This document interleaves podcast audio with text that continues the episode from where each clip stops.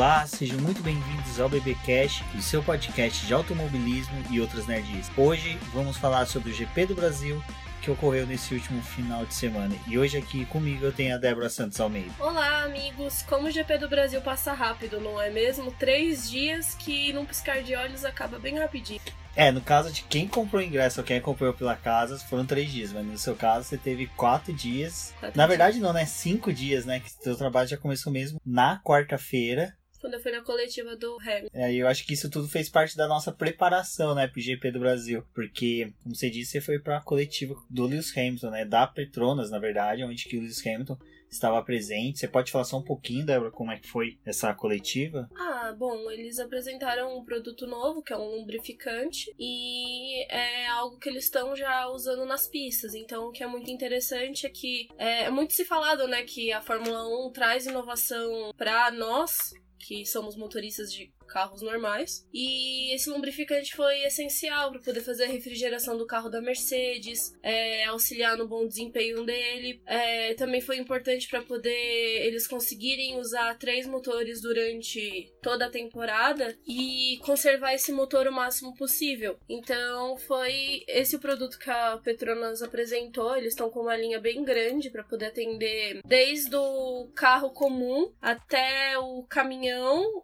e também a, esses equipamentos que são usados na parte da agricultura. E o Brasil foi escolhido porque ele tem, para poder participar desse projeto, né? Ele tem uma frota de carros bem grande e a gente também tem que pensar na questão do meio ambiente. Então foi uma das coisas que eles mostraram pra gente no evento. Bacana, então vocês veem que o GP do Brasil não começa exatamente no primeiro treino livre, né? Aí já tem inúmeros eventos no mesmo dia. Tava tendo, acho que um evento na Grande Viana com o Fernando Alonso. Teve evento da patrocinadora do Carlos Sainz também. Teve outros pilotos que foram em eventos esparsos, os acelerados, canal do YouTube. Fez, teve um evento também com o Vettel, né, do Velocitar. No começo do, desse mês também, a Mercedes estava trazendo truck para São Paulo para poder ficar em alguns parques para o pessoal que não fosse ao GP do Brasil ou mesmo que fosse, né?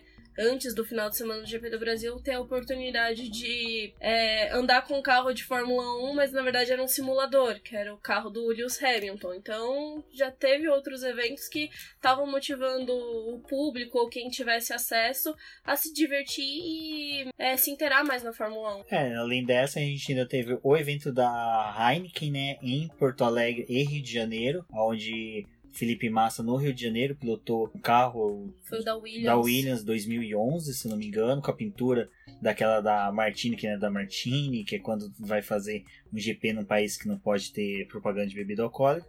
Em Porto Alegre foi o Rubinho Barrichello, já foi um modelo que o pessoal ficou discutindo qual que era, não aparentava ser uma da Williams, aparentava mais ser uma é, um carro da equipe Prost de 98, não, não sei, 98 não, acho que 98 é muito, não lembro agora exatamente. Mas para ver, o pessoal ver que realmente tinha evento, a, a Fórmula 1 realmente não é só restrita a Interlagos. E já que a gente falou de eventos, acho que a gente poderia só dar uma comentada rapidinha do evento do Boteco F1 Uhum. do Sérgio Cervelli, que foi muito bacana. Teve a presença do Ico e da Juliana Serrazoli, da Band News, da, Band, da Rádio Bandeirantes, né? Que foi bem bacana. Os dois falaram das experiências deles, de cobertura tal.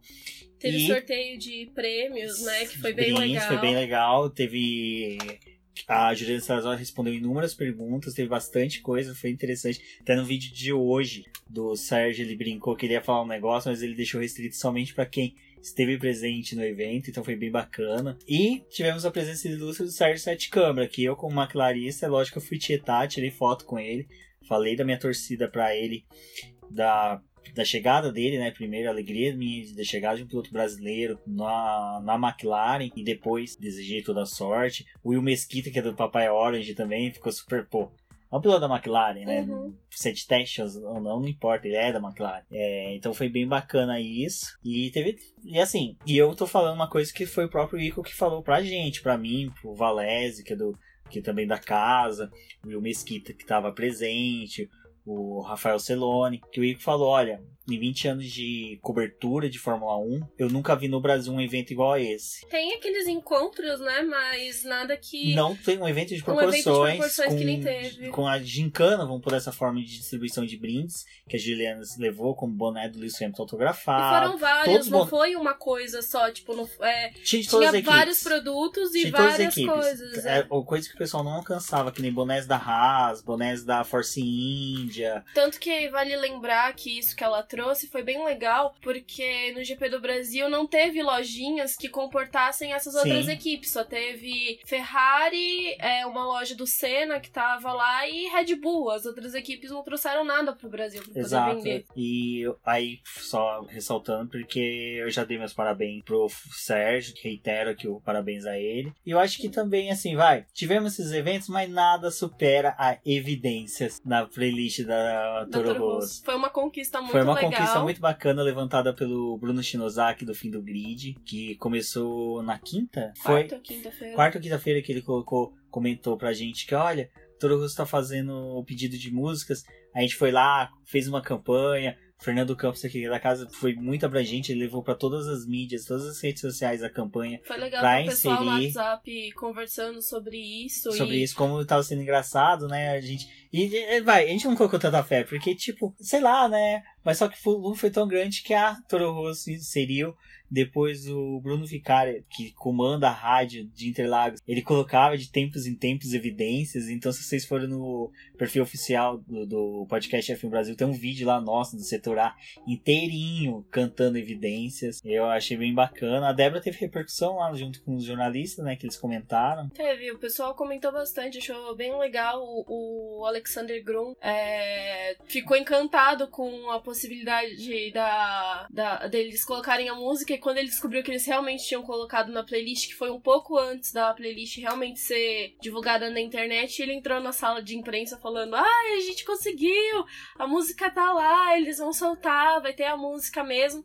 A única coisa que a gente ficou assim na expectativa era que às vezes a gente ia passar pelo box da Toro Rosso e queria escutar a música tocando lá. Não, eu Mas fiquei imaginando os mecânicos tentando resolver os pepinos do motor Honda, ouvindo evidências. Cheio, cheio de mania também, que é da também. Que é da- uma música bem popular, né? Teve que... pedidos, teve inúmeros pedidos do, dessa música, então foi bem bacana. Então, pra vocês verem como o GP do Brasil vai além dos três dias, então nossa preparação pro GP foi boa, nossas expectativas foram boas, e chegando aos treinos livres, olha, eu que assisti do setor A, posso dizer, existiam 10 Saubers. Eu nunca vi tanta Sauber na pista.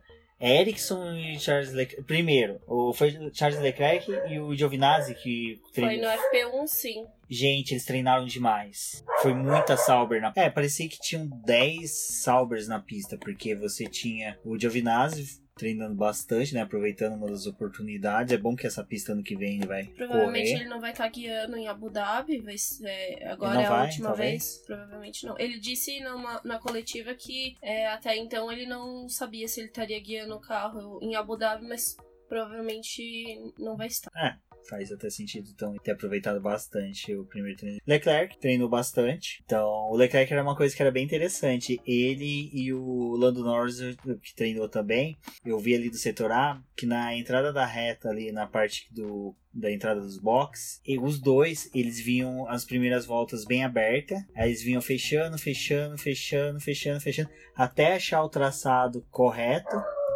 até achar o traçado correto e conseguir encaixar a- o melhor traçado. E depois eles ficaram repetindo. Isso eu achei bem interessante de observar dos dois. São dois pilotos bem técnicos, né? Isso ficou bem nítido. Leclerc depois, por todo o desempenho durante o uh, final de semana. E o Lando Norris, para quem é McLarista, já fica com um bom otimismo aí sobre isso. Eu acho que sobre os treinos livres tem a questão dos pneus que você estava me explicando, que eles foram meio que. Eles tiveram bastante degradação, mesmo é, a pista estando numa condição ideal, numa temper uma boa temperatura. O primeiro treino livre sempre é preocupante, né? Por, é, porque tá fazendo emborrachamento da pista. É, mas de qualquer forma, no segundo, enquanto eles estavam fazendo a simulação de corrida, os super macios estavam durando de 12 a 15 voltas. E quando eles pararam nos box, que mostraram né, as imagens, pneus, os pneus estavam com. É, tinha muita bolha enquanto eles estavam girando, e quando eles paravam, tinha aquelas rebarbinhas de degradação. Então era uma preocupação para a corrida, porque é, a previsão apontava que no domingo provavelmente não teria chuva, e se tivesse, só seria para a parte final da prova. Então não ia ter aquele resfriamento da pista, e como Interlagos é uma pista que você fica em constante aceleração, se vocês tiverem a oportunidade de jogar algum jogo da Fórmula 1, hoje eu tava fazendo isso à tarde jogando Interlagos, é, a redução de velocidade é pouca, é só tipo um toquezinho, dá aquela abaixada e já pega fazendo a curva tudo de novo em pé embaixo. Então, esse era o problema, porque o pneu fica em constante rotação, as freadas que tem é, exige, mas por conta desse pneu estar tá sempre quente, ele, ele acaba se é, desgastando mais. Engraçado que até mesmo a própria Mercedes, nessa questão dos pneus, apresentou uma solução pro fim dos furos, né? Que foi que o na parte interna do, dos, das rodas, no metal ali, ele tinha meio que um serrilhado que era para dispensar calor, né? Ele tinha isso que era justamente para auxiliar na refrigeração das rodas, consecutivamente refrigerar o pneu. E por incrível que pareça, a Mercedes não apresentou tanta dificuldade com os pneus, né? É, foi acho que praticamente a mesma dificuldade que, que todos enfrentaram. E a gente pode lembrar que o super macio utilizado hoje é o ultra macio do ano passado. É, a questão da goma é muito parecida. Então eles não estavam realmente andando super macio, eles estavam andando de ultra. O ultra tem mais degradação para uma pista para São Paulo, não é tão interessante e se falava na sexta-feira que dependendo da estratégia adotada, eles talvez iriam para duas paradas, não iriam conseguir Eu contava com duas paradas. Eu contava com duas paradas. É, uma por causa dessa degradação que teve e a outra que quando chegou no domingo a pista estava mais quente. Então ela se apresentou mais favorável à degradação No domingo, acho que estava em torno de 34 graus a pista. pista. É muito alto para. É, como brincava o Valé, você olhava pro setor G e do setor A, você tinha dois sóis igual o Tatooine. Então era muito, tava muito quente. Mas antes de pular pra corrida, nós tivemos o acidente do Hulk no, no, no TED 2. É, o Hulk, ele. Você via nítido desde o primeiro é, TL1, né, desde TL1, que ele tava explorando muito a pista para poder tentar encaixar uma boa volta. E ele tava abusando muito das zebras e você via, tipo assim, um pouquinho da faixa do pneu passar na grama. E foi o que aconteceu no TL2. Ele passou na, na zebra, só que ele foi além da zebra demais. Os pneus do lado direito passaram pela grama e destabilizou o carro e ele foi em direção. Uma pena, né? Porque, assim, as Renault, eu brinquei que final das almas eu vi as, as Renault foram as duas equipes que mais as duas equipes, dois carros que mais rodaram nos treinos. Então houve uma busca aí da equipe Renault em ter um bom acerto para corrida. É, agora sobre o quali, o quadro foi sensacional. Aquela tensão do vai chover, não vai chover, vai chover, não vai chover. Eu acho foi que o mais sensacional. Legal, o mais legal é que teve uma hora que você olhava na transmissão, e isso também o pessoal acabou falando, porque você olhava pra Interlagos, principalmente ali do setor A, que foi um. Assim, tentaram mostrar a pista no geral, né? Mas você via faixas, tipo, é, uma parte da pista com aquela completamente preto, como se estivesse chovendo horrores. Aí o meio, mais ou menos, a parte do S seca. Aí depois tipo, as nuvens começaram a girar. Ai, foi muito legal Não, ver, ver isso. Teve uma hora que eu peguei, eu chamei o pessoal em volta meu, eu falei, gente, olha que legal Olha pro céu que legal. Existe uma faixa por cima de Interlagos de nuvem negra. Por lado do bairro de Interlagos, que é de quem tá no autódromo olhando pro miolo da reta, que fica ao seu lado esquerdo, tava sol. O lado sul que é Grajaú, vai ali pra, pra Billings, tava sol, mas em cima uma faixa de nuvem escura, carregadíssima. Vai, gente, se chover, vai chover só uma faixa de Interlagos, que vai ficar sensacional. Uma pena não ter chovido. E o que eu achei interessante. E ele, é, o que foi legal disso, dessa tensão, é porque eles ficavam, ah, a cada. A gente escutando, né? A cada quatro minutos, daqui quatro minutos, na verdade, vai chegar chuva. E aí a chuva realmente não chegava, mas ela ficava numa parte da pista, tipo, era uma garoinha suficiente para poder a gente sentia, estabilizar. A gente sentia a, a, a, o chuvi... Era um chuvisco assim, aquele do tipo guspe em chapa quente. Que caía no chão e já evaporava. Não era o suficiente para molhar a pista, mas era o suficiente para criar essa tensão, porque chuviscava mesmo, a gente tava com os celulares para mexer no. Tanto que eles foram logo de uma vez pra pista. Tipo, Sim. os carros formaram uma fila antes da. Nos três, né? Os carros formaram uma fila no pit lane e assim que liberava já saía todo mundo. Então, você tinha os carros no, nesse começo, né, sempre, do Q1, Q2, Q3, é, de uma vez na pista para poder tentar buscar a melhor volta com medo dessa garoa. E alguns pilotos, assim, pegaram esses pouquinhos de garoa, que eram interessantes porque você via, mesmo esse pouquinho, desestabilizava o carro Sim. e já modificava a volta deles completamente. Então eles acabam perdendo o jogo de pneu buscando a melhor volta por causa de consertar o carro na pista. Exato, e agora de consertar o carro na pista, uma coisa que ali de onde que eu tava, eu olhava a entrada, a entrada dos boxes, eu via onde estava a balança, a Mercedes, né? Então, por exemplo, Lewis Hamilton foi parado na balança. Eu acho que foi o Lewis Hamilton. Eu- vai, eu, gente, não dá pra ver capacete. Então, eu lembro que Mercedes foi parada, Red Bull foi parada, a Renault foi parada, a Ferrari, como a do Vettel, foi parada. Dá aflição, dá aflição de você ver o carro parar. Porque a gente sentia que tava mudando a temperatura da pista, a temperatura do ambiente, e você viu o cara parando. É, eu acho que foi a maior Eu acho que chegava a perder deles. uns dois minutos numa parada dessa. E para dois minutos para Interlagos é praticamente quase que duas voltas completas na pista. Então eu, eu vou falar, eu na hora falei, nossa, é muita sacanagem você ser sorteado para ter o carro pesado. É, eles estavam naquela tensão por conta da chuva e se ela realmente aparecesse, né, teria comprometido vários pilotos e é um, eu acho que às vezes é um erro chamar, mas é necessário por causa de fazer a aferição do carro e para podermos saber se tá tendo alguma irregularidade, mas enfim, é, ali o Vettel ele foi, é, a gente não pode dizer prejudicado. É, só para contextualizar pro pessoal,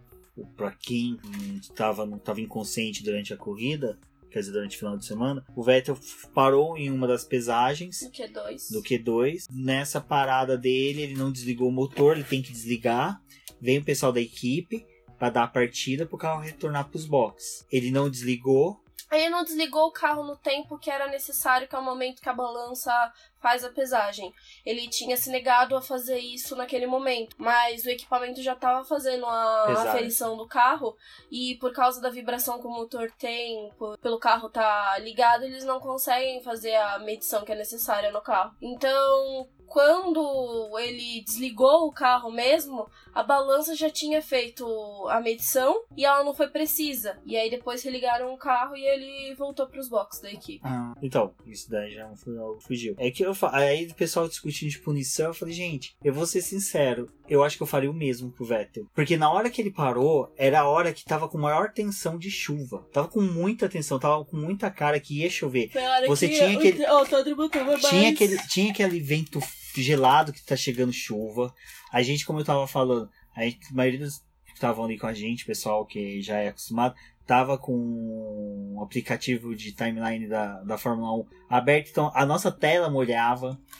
Mesmo a gente estando debaixo da árvore, da da famosa árvore do Valés, molhava. Então a gente sabia que a chuva tava chegando. O, eu fico imaginando a aflição do piloto que perde uns dois minutos. E dois minutos num Q2, num Q3 é muita coisa. Então não falo que o que ele fez foi certo, mas eu entendo ele e eu entendo por que a FIA só aplicou a multa nele e não uma punição maior. Porque tecnicamente também- ele já foi. Já é, já é uma punição pro piloto sofrer a pesagem porque ele perde tempo. E a questão também do Vettel não ter sido punido aí já é uma coisa, né, completamente assim, à parte. É que o Hamilton também chegou a quase ser punido. Na verdade, não teve a. Sim, o lance do Consirote. É, não teve a questão de- nem da FIA mesmo, faz- dos comissários né, de prova, Fazer fazer, a investigação. investigação. Mas ali se teve uma tensão, por mais que dissessem que o Sirotsky não tava numa volta rápida, que ele tava, na verdade, fazendo é, a outlap, que é terminando a volta para poder voltar pros box. É, ali poderia ter causado um acidente da forma que ele veio e veio atrás do carro do Hamilton, por ele não tá é, acelerando e tá no traçado de uma volta rápida, ali poderia ter causado um acidente. O Sinote que podia ter enfiado o carro atrás do Hamilton, mas não chegou a ter uma Os dois, os investigação. dois perceberam que não houve ma- malícia, maldade no que o Hamilton fez. Mas aí a gente cai também no negócio da Áustria, né? Porque o Vettel também não teve maldade de fazer Não. o que fez com o Sainz. Mas, O Sainz também falou que não tava em volta rápida, então ele não tinha sido mas na prejudicado em época, momento na época eu falei a mesma coisa. Não deveria ter sido punido o Vettel. Então a gente vê que dois pesos, duas medidas, né? Tipo. Essa é uma das críticas que eu tenho do revezamento da, da, da comissão. Tinha que ter um moderador fixo, um cara. Então teve esse lance do Vettel, né? Foi na Áustria. Então eu acho que realmente essa questão, essa questão do moderador eu vou falar que soltou, soltou agora, mas só que eu tinha pensado algumas vezes tinha que ter alguém fixo. Porque eu lembro que o primeiro, a primeira pessoa a participar, a primeira convidada a participar de- como da, da dessa, dos fiscais, né? Que vão tomar decisão, foi Emerson Fittipaldi. Eu na época eu, falei, pô, seria bacana se fosse um piloto fixo, mas um, um piloto que fosse recente, porque teria um conhecimento até mesmo questão de dos, dos carros, dos carros atuais, se possível, dar oportunidade para ele dar uma volta nos carros atuais, para ele poder saber, para ele ter um conhecimento de causa, para poder dar a punição. Saindo do quali, ao final, nossa, me fugiu de quem fez a pole. O Hamilton. O Hamilton. Exato. Olha, me fugiu completamente.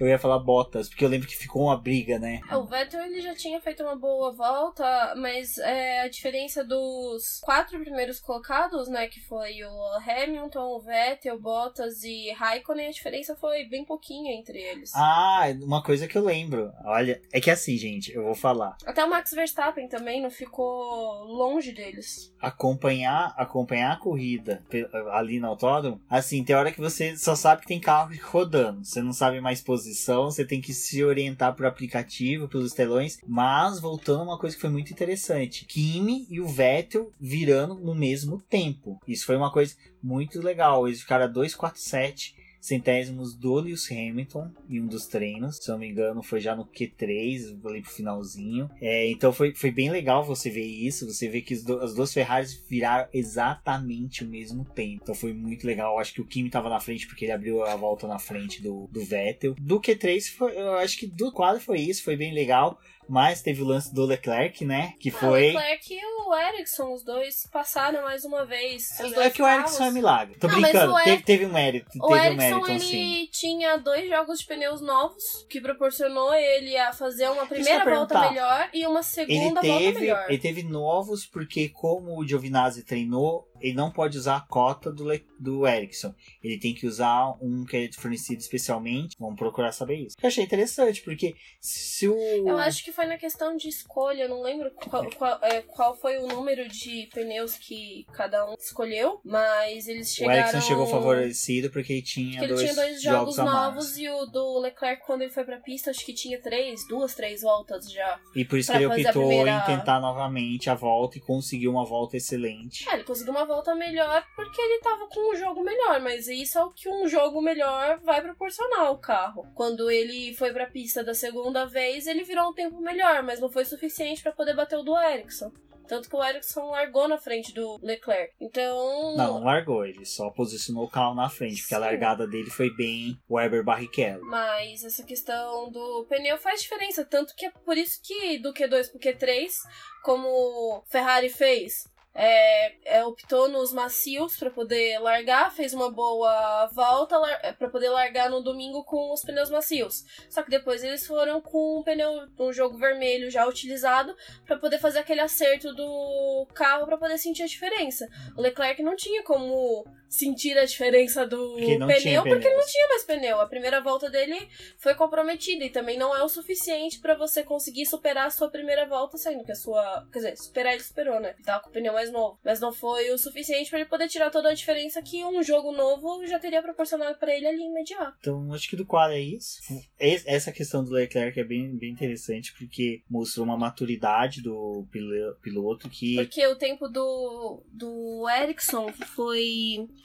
1,8296 e o do Leclerc 1,8492. Tipo, é uma diferença Que se grande se, resume- você vai que ver. se- Que se resume ao pneu. Resume o pneu. Agora da corrida, acho que é interessante começar que tudo indicava que em algum momento ia chover. É, se tinha aquela tensão, na verdade foi uma coisa que já foi alimentada desde o começo da semana, né? Que se falava que a gente ia ter Interlagos um final de semana bem chuvoso, uma sexta, um sábado e um domingo com chuva constante. Foi até uma coisa que o pessoal achava que ia acabar comprometendo, né? Porque quando tá chovendo eles acabam poupando os pilotos de não ir pra pista pra evitar um acidente maior, né? Por conta da, chu da chuva. E preferi optar pelo quali e pela corrida, mas não foi uma coisa que aconteceu, né? A gente teve um final de semana muito quente em Interlagos. Que ficava ameaçando não se ia chover. Foi uma coisa que ficou bem interessante, porque a gente ficava assim, batia uma brisa mais gelada, batia um vento mais frio. A gente olhava pra Billings, que é a represa que fica à frente do, do setor A. Você via, ela tava chovendo. Tem um, acho que uns, vai, vamos colocar uns 10 km depois da linha do trem que é bem próximo ao autódromo, tava chovendo, chovendo forte. O céu tava todo cinza. Então, a gente tava com aquela expectativa da chuva chegar, mas parece que a chuva só contornou o autódromo, não chegou no autódromo. A corrida até que teve toda a questão dessa da, da expectativa da chuva, mas como a gente falou, a pista estava mais quente. A gente pensou que ia ter uma mudança de estratégia, ia se manter os dois pit stop, mas não houve, né? Não houveram. Não, Acho foram que poucas equipes que duas paradas, né? Mas assim, a largada foi tranquila, não houve nenhum. Acho que foi acidente. surpreendente o quanto que o Vettel perdeu de rendimento na largada Sim. e o Bottas botou o carro do lado Na- e fez ultrapassagem. Na saída da volta de apresentação pra largada, o Vettel ficou, né? Assim, o Vettel fica, o, pra você ter uma ideia, sai o Hamilton, Bottas, aí o Leclerc passa, o Ericsson passa por ele, o Leclerc diminui a velocidade na hora que o Vettel começa a sair para poder alinhar novamente os carros. Mas na hora que os outros carros já chegam no S, o Vettel ainda tá muito atrás. Então ele não teve uma boa largada. Parece que ele teve problema com a liberação da embreagem, alguma coisa assim, algum problema eletrônico na, na largada. E o É, rendimento dele na corrida em si não foi aquele rendimento, né? Porque ele sofreu. depois o Raikkonen passou, depois o Verstappen pressionou ele também, Ele passou. teve, O Verstappen também fez uma corrida incrível, Não. né? Mesmo não largando lá do fundo, porque as melhores corridas do Verstappen é aquele larga do final do grid, né? Do fim do grid. E dessa vez não, largou muito bem e veio pressionando todo mundo pra poder conseguir a liderança da corrida. É, os- acho que os três pilotos que largaram bem foi o Leclerc, como eu disse, o Verstappen e o Fernando Alonso. O Fernando Alonso ele largou ali da onde que eu bem à minha frente. Então eu vi O que- Ricardo também. que ele já comeu umas três posições, três ou quatro posições. No final ele já tava bem adiante, ele já tava entre o top 10, se eu não me engano, ele já tava bem, bem, bem na frente. Ela tá falando não, como se não tivesse top. Mas o Verstappen foi realmente o destaque. Eu acho que o fato dele comer a pista da forma com que ele devorou, eu lembro que a gente ficava olhando quando que ele ia conseguir abrir a asa. Porque era interessante você ver. Eu acho que emocionante também foi ver. Não o Hamilton, na verdade, mas eles, tipo, Verstappen, Vettel, Raikkonen, Bottas, virando tudo ao mesmo tempo, todos abrindo a asa no mesmo momento. Os cinco tipo, tava muito abrindo ao mesmo hora. tempo. O Leclerc vinha sozinho, mas só que ele vinha fazendo um traçado muito bom, porque ele ficou virando, acho que várias voltas quase que no mesmo tempo. Então ele soube acertar uma- as voltas, um traçado que não consumia tanto pneu, então que ele ficou bastante tempo. Mas os cinco é o que você falou. Eles abriam ou simultaneamente todos a, a asa, ou pelo menos alternavam um ou outro. Mas foi bacana. E o Ricardo também, porque depois de ter sido punido ter largado muito bem, ele chegou na briga deles, teve a oportunidade de 11º, chegar. né? Décimo primeiro. É.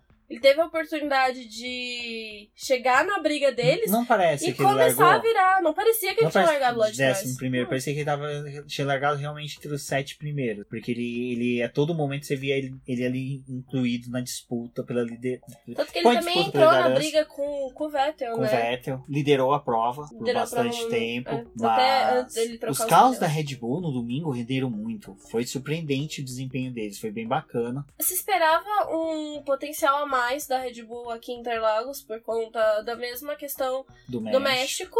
Não altitude foi a que mesma reduz a- coisa. a questão do motor aumenta a dinâmica, mas o que a gente via era que quando os carros passavam ali pela junção para subir para reta, tem aquela subida, aquela ladeira, o motor Mercedes falava mais alto. Mas só que era legal que ele- Mas esse- na hora da descida do S, gente, a coisa mais fantástica, assim, você conseguir observar o S do Senna, mas tipo assim, de perto. É, você olhava pro S do Senna, isso foi uma das coisas que eu fiz durante a classificação. E. Não, classificação não, a. o TL2, TL2 na verdade, os carros da Red Bull passavam na, no S do Senna e aí eles batiam, né? Não. O... Os carros da Red Bull são verdadeiro esmeril de assoalho. Aí batia ali e fazia aquela faísca. Tipo, meu, a coisa mais linda você ver aqueles carros Eles são verdadeiros faíscas, esmerils. Porque o carro que bate assoalho no chão é lindo. Gente, é lindo. É, na TV não tem a mesma visão. Não. É, gente, é,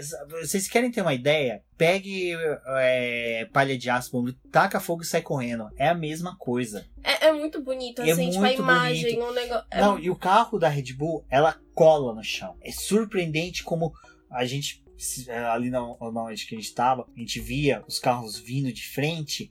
Você via aquele carro gigante, que o carro da Red Bull ele agiganta na pista. Ele colado no chão, batendo, soltando as faíscas. Isso que eu ia falar. O motor Mercedes ganhava na subida. Mas naquela curva ali onde a aerodinâmica predominava e a asa aberta ajudava, o Verstappen ganhava tempo, ele colava nos carros. Então é aquela coisa, se a, a, a Toro Rosso, a, a Toro Rosso não, a Red Bull acertar a aerodinâmica desse carro e a Honda apresentar um motor bom, eu não falo excelente, mas bom, a compatível ao que o carro merece. não, a bom gol da Renault dessa temporada, eu acredito que dá pra ver um Verstappen e o, o, o Gasly, desculpa, disputando vitória. Eu acho que em pistas que deem característica pros dois poder brigar. E outra coisa, é lógico, o, o, o Verstappen, ele foi aguerrido, ele foi um piloto muito aguerrido.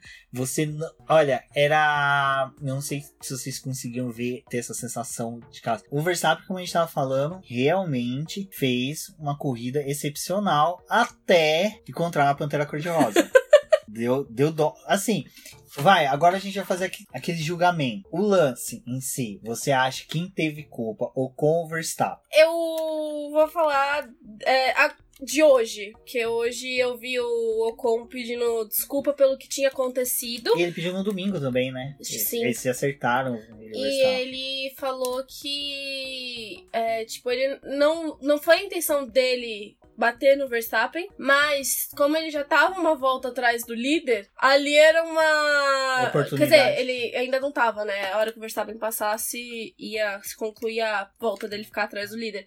Mas como ele não queria tomar essa volta... Ele tentou se manter o máximo que ele pôde na frente do Verstappen. Ele não fez isso de maldade. E ele, pelo que eu entendi, ele falou que ele não sabia que o Verstappen era líder do, da corrida. Então ele fez meio que consciente. É, tipo, não, não queria. Não teve malícia. Não É, não teve- deu uma malícia, tipo assim, ele não queria ser mais prejudicado, assim, depois que ele foi se dar conta que quem era o líder da prova era o Verstappen e a burrada que ele tinha feito. Mas, é, ele não queria ficar mais atrás do que ele já tava, e pelo que a corrida tava se desenvolvendo, provavelmente não ia ter entrada de safety car. Porque quando safety car entra, né, ele reorganiza o... Eu vou naquela linha do concordar com o Lewis Hamilton. Quem tinha mais perder era o Verstappen. Ultrapassar ali e ele viu que o que o Ocon tava mais rápido. Querer tentar continuar a ultrapassagem no S foi muito otimismo do Verstappen. Eu, Não sei se foi otimismo, assim, dele. Eu acho que ele, é, por conta de, dos negócios que tem de alerta, né, de bandeira azul e mas não ia dar tudo. bandeira azul porque ele não é retardatário.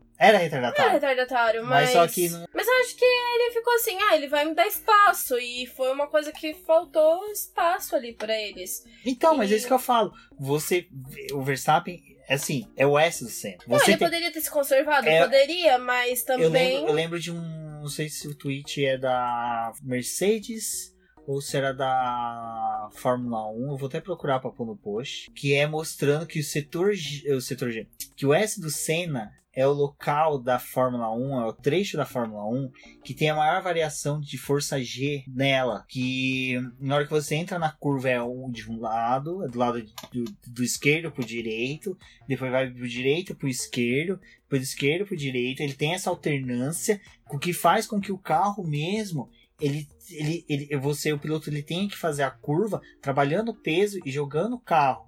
Não jogando o carro assim, mas deixando com que o carro se conduza pelo que a força G força ele a seguir uma linha. Então, meu, todos ali são experientes. O Verstappen corre aqui em São Paulo, já teve acho que sete vezes que ele correu aqui, que teve algumas vezes que ele veio para Toro Rosso com piloto reserva e fez treino livre. Então, eu acho que. Eu não tô falando que a culpa foi do Verstappen, eu acho que a, aquela coisa que eu já falei até no podcast F1 Brasil, e é um termo do direito penal que eu uso bastante aqui, que é a culpa concorrente. Penal, não, desculpa direito civil, que é culpa concorrente, onde que os dois tiveram culpa. Eu acho que o Ocon teve em persistir na ultrapassagem, aonde que ele poderia... tentar se manter, bro. Não, ele ia ter a vantagem do, da DRS na reta oposta e estaria de pneu mais novo. Então ele conseguiria retomar a posição, voltar à volta do líder.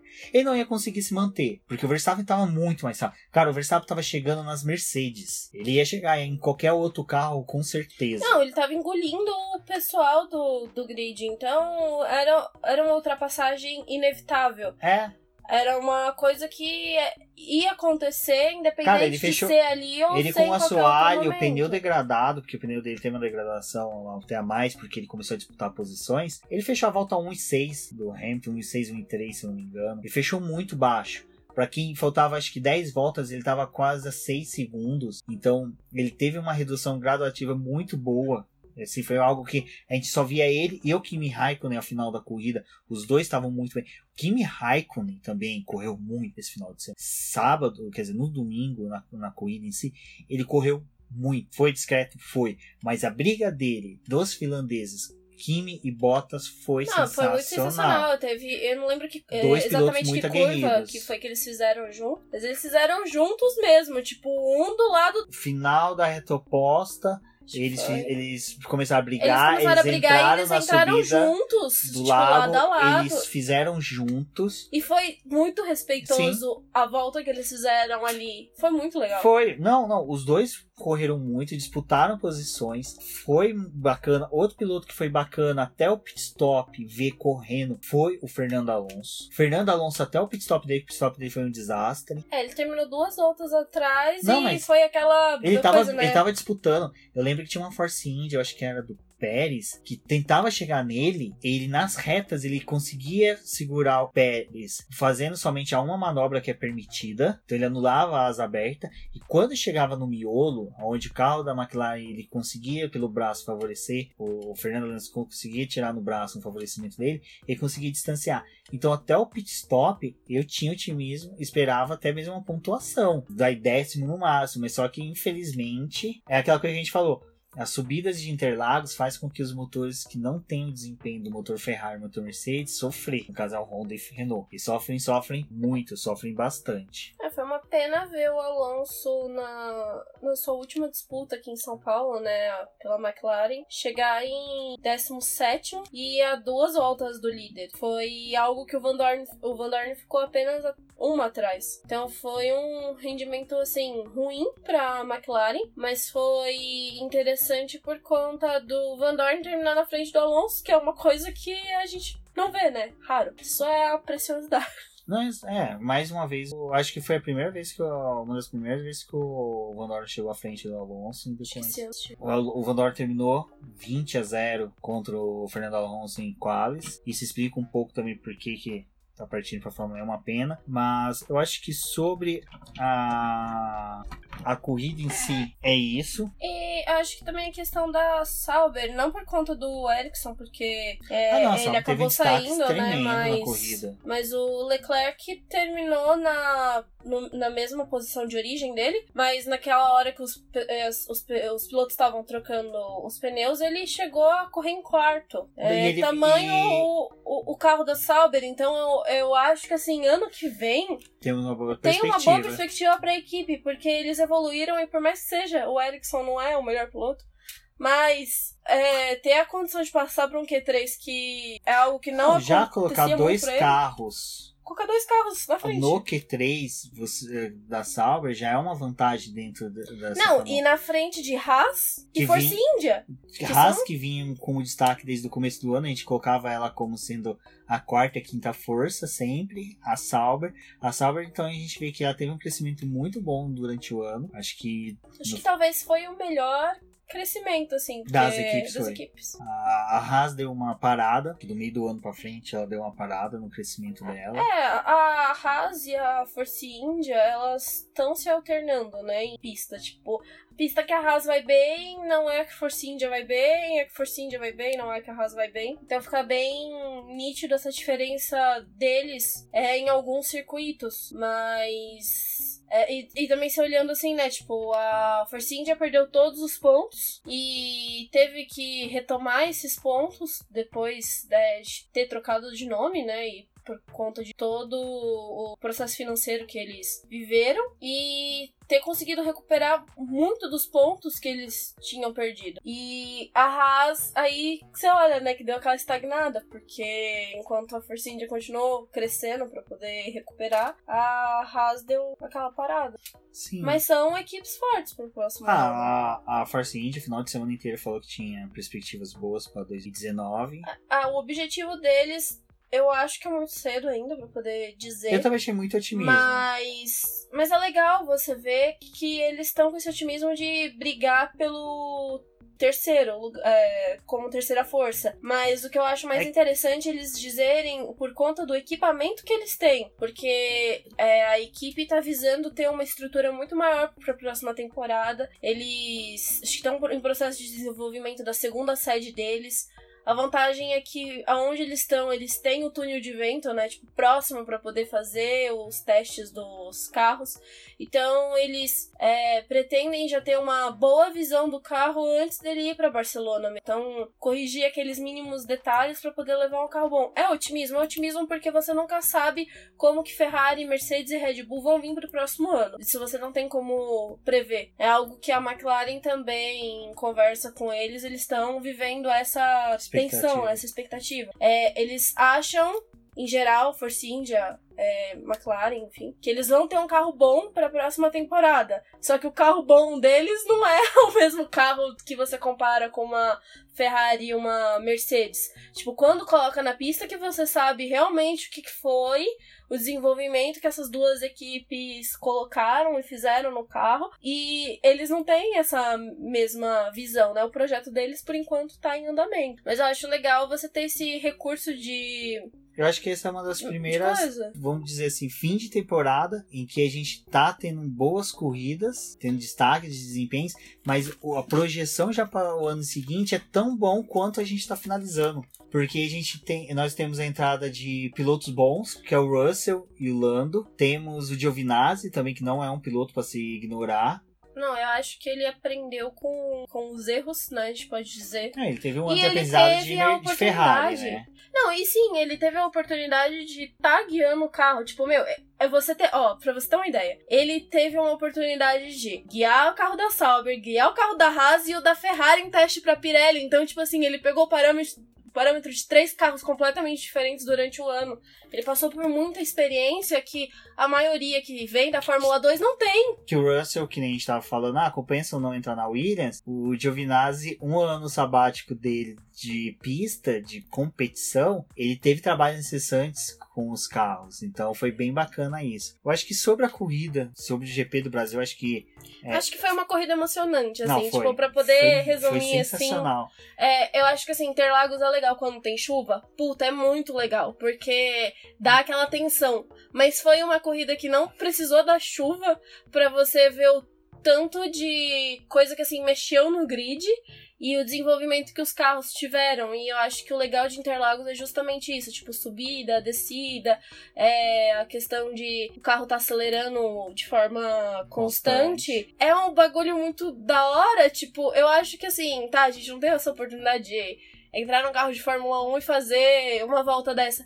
Mas, meu, pega depois um. Qualquer jogo que você tiver, tipo 2016, 17, 18, sei lá, o jogo que você tiver em casa, coloca a pista de Interlagos e joga. Tipo, percebe o quanto de aceleração que essa pista tem. É. Até quando você reduz, que ali no Laranjinha tal, você tem a retomada de aceleração muito rápida. É muito rápida, porque você é, praticamente você dá. Você tem que aproveitar Você dá duas descidas de velocidade e aí você já volta com o pé em cima porque você não Pé consegue. embaixo. É, pé embaixo. Você volta com o pé embaixo porque você não consegue fazer a curva se você não acelerar. Tipo, precisa da aceleração pra você fazer É, o traçado. são curvas que precisam. De, curvas de baixo que você precisa estar acelerando. É algo bem interessante. Não eu já tem- percebi isso. é, Agora você fala quando for jogar novamente, eu vou perceber. Mas eu já percebi isso que Interlagos às vezes você fala assim, não, eu vou fazer devagar. Porque a curva é de baixa. Mas se você tentar fazer devagar, o carro praticamente para. Porque o carro. Não, o S do precisa. Senna, quando você tá jogando, porque a gente só tem o jogo de 2016 aqui em casa. Mas o S do Senna, quando você vai fazer que, tipo, você dá uma reduçãozinha, aí você bota pra poder acelerar. De novo, se você não acelera, o carro vai pra fora da pista. Tipo, Sim. você tem que manter a aceleração, Você tem que ter tração, você tem que gerar É, tração é pra muito poder legal. fazer o traçado correto. Aliás, compre o jogo. Boa, comprei o jogo. Eu acho que das nossas experiências, o pessoal ficou nítido aqui, eu do setor A observando tudo, assim, você tem uma boa visão da pista, o setor A, eu vou ver se eu consigo um dia pegar, mapear quanto que a gente consegue ver da pista, de quanta porcentagem que a gente consegue ver na pista, mas é muita coisa. A Débora, como o pessoal percebeu pelos textos do BP, participou lá no paddock, fez a cobertura dos quatro dias da Fórmula 1 em loco lá, foi bem bacana. E é isso, acho que o GP do Brasil é um GP que a gente torce para ficar, prosperar aí pros próximos anos. Porque é muito bacana. Não, tem, não teve. A gente não sentou um minuto, não conseguiu desviar um minuto do olho da pista em nenhum momento. Nem nos treinos livres, nem no quali e nem na corrida. Foi o tempo todo olhando na pista, porque você tinha muita coisa a observar. É, desde o sofrimento dos motores Hondas, os motores Renault que sofriam na subida, nos momentos de aceleração, mas só que no miolo, os carros que tinham boa aerodinâmica. A largada foi A sensacional. largada foi sensacional. Eu acho que é que foi assim incrível, né? É, a primeira volta, né, da, da largada, eu fui pra parte de fora da sala de imprensa que tem e a gente tem a visão do, do S do Senna. E aí você vai escutando o barulho dos carros vindo pela reta, tipo aquele barulhão, barulhão, modéstia à parte, né? Aumentando. Mas a hora que eles entravam, tipo, no S do Senna, que é muito rápido, gente, tipo, é, é Sabe? Não tem como você piscar. É muito rápido. Eles fazem tum! E acabou, tipo. Mas é muito da hora você ver. E você vê o último, tipo. Não, as primeiras voltas, Ai, quando nossa, eles estão bem próximos, é uma coisa assim que você não pode piscar. É, é, é a coisa mais. Você vê eles entrando lá na reta oposta, Não, a e o mais legal é que subida, você vê eles fazendo junto. Todos os carros É coisa junto de e centímetros. disputando espacinhos pequenos pra, tipo, não é, coisa, ter é colisão. insano, é insano, é legal. insano, é insano. E é legal que não foi só nós que assim, vimos isso, foi mais 150 mil telespectadores, fãs de Fórmula 1 que estiveram em Que Interlagos. passaram por Interlagos nesses Batemos, três dias. bateu-se a, A meta de. É, o que É, teve em a 2010. recorde de 2010. 2010 a gente tinha dois pilotos de Fórmula. Não, 2010 eu acho que a gente. Bruno Senna acho que chegou a correr algumas corridas, eu vou até dar uma olhada. Mas a gente tinha pilotos brasileiros, o Rubinho Barrichello. É, não, era recém saído da Brau, Schumacher. A gente tinha o Schumacher, o retorno do Schumacher. Então a gente tinha, sim. Vettel, a disputa do Vettel aqui. Vettel ainda não era campeão. É. O campeão, acho que a disputa, a disputa do título foi pra Abu Dhabi no final, mas só que a gente chegou com o Fernando Alonso disputando o título, Felipe Massa fazendo uma boa corrida, então foi bem bacana. Ah, foi o primeiro ano do Rubinho na McLaren, na Williams, então a gente teve um, foi um bom ano, foi então você vê que a gente teve um, um grid 100 pilotos de Fórmula 1 brasileiro, a gente teve um bom crescimento de público. E eu acho que a expectativa é de aumentar, viu? Foi É, eu acho que independente de ter piloto brasileiro ou não, é... Interlagos traz aquela curiosidade da pista, tipo, porque uma das coisas interessantes do final de semana foi assim, quando a gente pegava Uber, ou principalmente eu quando pegava Uber pra poder voltar pra casa, né, pra poder ir em algum lugar, é... alguns motoristas de Uber que eu peguei, eles nunca entraram em Interlagos, mas a vontade deles é ir numa Fórmula 1 e aí a gente conversando, ela fala assim: ah, mas vai numa Stock Car, você não conhece Interlagos, tipo, Stock Car é legal, barulho dos carros Porsche é muito Cup. legal, Porsche. Tem corrida de moto várias vezes durante o ano Interlagos. Mas não, a fissura é a Fórmula 1. Independente do setor que a pessoa quer ficar, eles querem ver os carros de Fórmula 1. Então eu acho que isso acaba chamando muita atenção. Meu pai mesmo falou para mim que, nossa, esse ano acho que foi o ano que mais me deu vontade de ter ido pro autódromo e para poder ver, porque é muito legal. Não, a Interlagos é uma paixão. A gente. E você vê criança, gente, pai levando criança. Não, é... de criança a gente teve lá com a gente no sábado, no domingo, o Pedro, filho do Carlos Delvado do podcast F1 Brasil, ele ele no na corrida ele torcendo pelo Verstappen, ele arrancava o boné e torcia, ele abaixava, ele agachava de desespero. Eu chamava o Valese, Valese, olha o desespero da criança, era bonito, era bacana.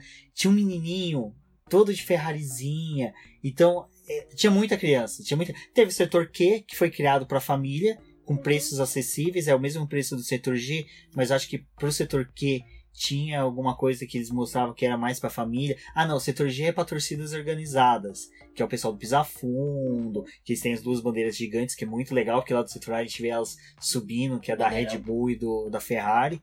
Então acho que é isso. O GP do Brasil vai deixar saudades e é uma coisa que eu vi o pessoal comentando no Twitter, eles falando que acaba a corrida e a gente já começa a planejar do ano seguinte. Já começa a ter toda essa preparação para o ano seguinte. Não, eu acho que isso é muito legal e você é, também tem a oportunidade de rever muitos amigos que você só vê nessa época do ano. O Will mesmo, a gente só encontra ele no. Mas o Will só vem nessa época. Os meninos de Curitiba, a gente só vê ah, eles agora porque vai Uma coisa Curitiba. que eu vou comentar no podcast F1 Brasil, que eles pediram pra comentar lá, mas eu vou comentar aqui, vou roubar essa, essa pauta deles, é que a nosso grupinho, grupo ali tinham cinco regiões: Sul, Sudeste, Norte, Sul, Centro-Oeste. Tinha gente de todos os campos. Tinha o André Colares do Amapá. Então a gente tinha de norte a sul. Então, assim, você tinha bastante, bastante estrangeiros, como sempre, a gente vê bastante gente com bandeiras colocando, pessoal do Mercosul, aqui da, da, do Mercosul, não, da América Latina. Então foi muito bacana falar que o GP do Brasil não é GP do Brasil, é GP da América Latina. Eu acho que, no meu caso, assim, para mim, é a emoção de voltar para Interlagos essa segunda vez no ano, né? Porque a primeira vez eu fui no Lola e a gente desceu pelo S do Senna, né? E aí eu vi o S do Senna depois olhando para ele de fora, né? E a emoção do show do The Killer, tipo, voltou ali. Tanto que eu chorei, tipo, a hora que eu vi. Eu tô até emocionada agora de novo. Mas ver o, aquilo de novo, sabe? Tipo, dois momentos da minha vida que foram marcantes. É, vivenciar, tipo, de lados diferentes. Sim, o e... legal do, do GP do Brasil é essa. A gente tem ele como conquistas, né? É, você, pelo seu trabalho vale no boletim, você fazer... você alcança credenciamento.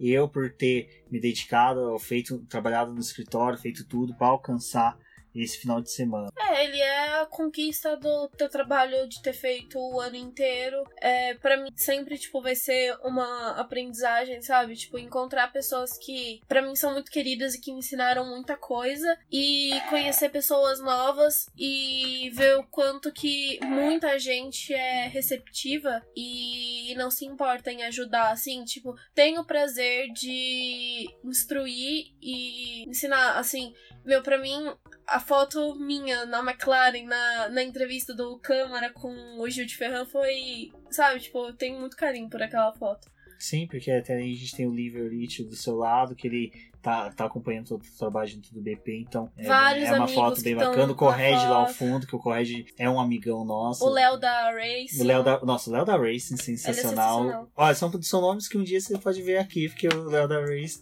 ele é muito bacana, muito, muito gente fina. Então é isso, pessoal. Eu vou agora preparar para Abu Dhabi. É, a última corrida e agora a gente também já começa a pensar, né, em teste de pré-temporada, nos lançamentos do carro, dos carros, que daqui a pouco acontece tudo Kubica de novo. vai ou não? Para Williams. É, os últimos anúncios que faltam para poder fechar as vagas. Eu acho que é interessante nesse momento a gente também olhar, é, começar a observar mais de perto o Câmara, o Pietro, porque são dois meninos que estão com oportunidade né, na, na Fórmula uhum. 1. Então é legal. É, ter tudo isso para poder observar, principalmente na próxima temporada. Então é isso, pessoal. Vamos ficando por aqui. Eu agradeço a todos. É, vocês podem nos encontrar na internet, nas redes sociais. Eu, por qualquer uma das redes sociais, você procurar Rubens GP Neto, Neto com dois T's, você vai me localizar. Pode falar com a gente pelo Boletim do Paddock, no Diz no Boletim pelo e-mail contato arroba boletimdopaddock.com.br e a Débora vai falar as redes sociais que ela pode ser encontrada. Débora, mais uma vez agradeço pela participação, agradeço a todos os ouvintes. Um forte abraço e até a próxima, pessoal. Ah, é um prazer sempre estar aqui gravando esse podcast. Acho que é um momento muito legal que a gente tem para poder dividir as nossas experiências, né? Gravar algo que a gente já faz naturalmente, que é conversar sobre Fórmula 1 aqui em casa. E se vocês quiserem falar comigo é, pelo meu Twitter, é @deflowers ou Facebook, se vocês me acharem por aí, pode adicionar que eu aceito e vamos conversar. Eu acho que é legal e passem o feedback do, do podcast, é, vocês estarem escutando, se vocês estão gostando, se vocês querem algo novo. E a gente vai tentar trazer mais programas ao longo da temporada e também é, continuar nas férias, alimentando nas ter... férias, porque a gente já tem um projeto muito interessante para as férias, mas não pode ser contado ainda. É bem Sérgio Maurício. Então, ok, um forte abraço a todos e até a próxima. Um forte abraço, beijo e todo... muito obrigada.